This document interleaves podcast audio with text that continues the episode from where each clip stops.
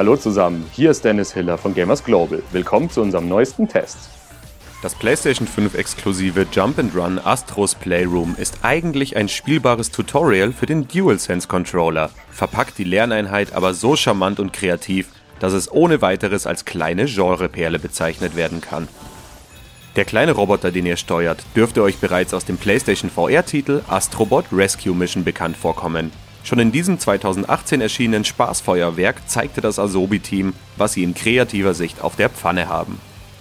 Insgesamt gibt es fünf weitestgehend lineare Welten, die ihr erkunden könnt. Diese sind jeweils an Komponenten der PS5 angelehnt und kommen in charmanter, kunterbunter Optik mit vielen Details daher. Egal ob GPU-Dschungel, kühle Quellen, SSD-Speedway Speicherspielplatz oder die mysteriöse fünfte Welt. Sie unterscheiden sich deutlich und sind jeweils in vier Abschnitte aufgeteilt. Wenn euch das noch nicht reicht, dann könnt ihr noch in den Netzwerk-Speedruns auf Bestzeitjagd gehen. Die Abschnitte wurden eigens für den Modus angelegt. Wie gehabt könnt ihr euch mit einem Schlag gegen die knuffigen Gegner wehren. Haltet ihr die Viereckstaste gedrückt, ladet ihr einen Rundumschlag auf. Wenn ihr nach einem Sprung auf dem X-Button bleibt, dann gleitet der kleine Roboter kurzzeitig. Praktisch ist, dass er dabei zwei Laser nach unten feuert, die Gegner verletzen und Lunden entzünden können.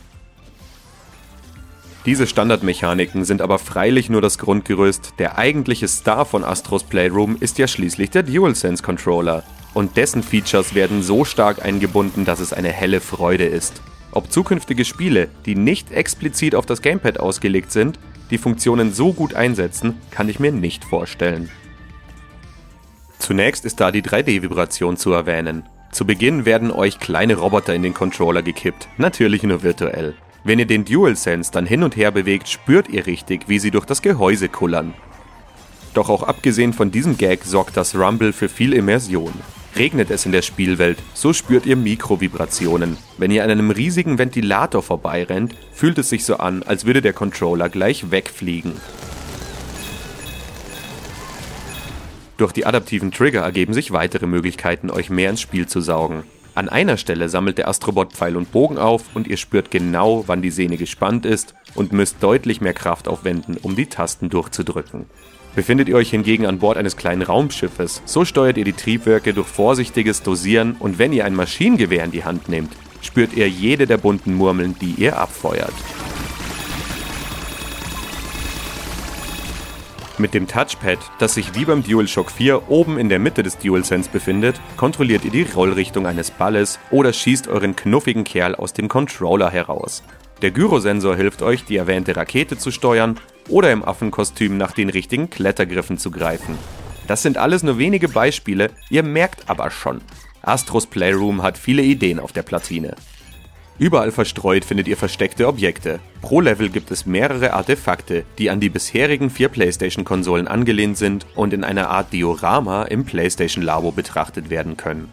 Dort setzen sich auch aus gesammelten Puzzleteilen Wandgrafiken zusammen und es gibt einen Kapselautomaten, aus dem ihr sammelbare Figuren und weitere Artefakte und Puzzlestücke mit gefundenen Münzen zieht. Einen großen Teil des Charmes machen außerdem die zahlreichen anderen kleinen Roboter aus, die sich überall in den Levels tummeln. Manche treiben nur Unfug, es gibt aber auch viele, die knuffige Hommagen an andere Spiele darstellen. God of War, Until Dawn, Death Stranding, Medieval und mein persönlicher Favorit Bloodborne sind nur wenige Beispiele dafür. Könnt ihr sie alle erkennen? Hüpfen wir rüber zu meinem Fazit.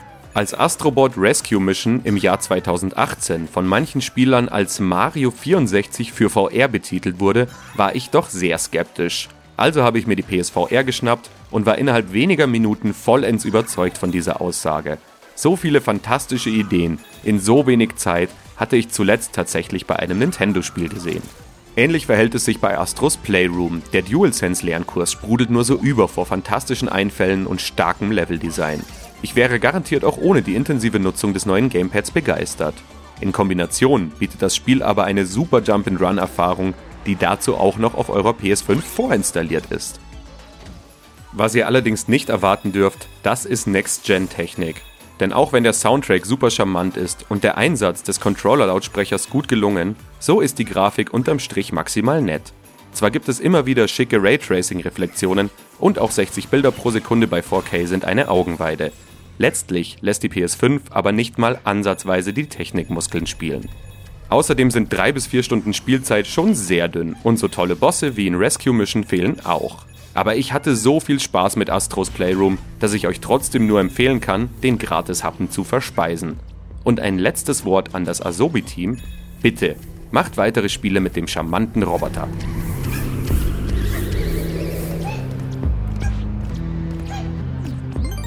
Meine Note lautet 8.5 von 10. Diesen Test gibt es als Audio, Video und Text. Weitere Infos auf gamersglobal.de. Wenn ihr auf YouTube zuseht, lasst doch ein Like und ein Abo da.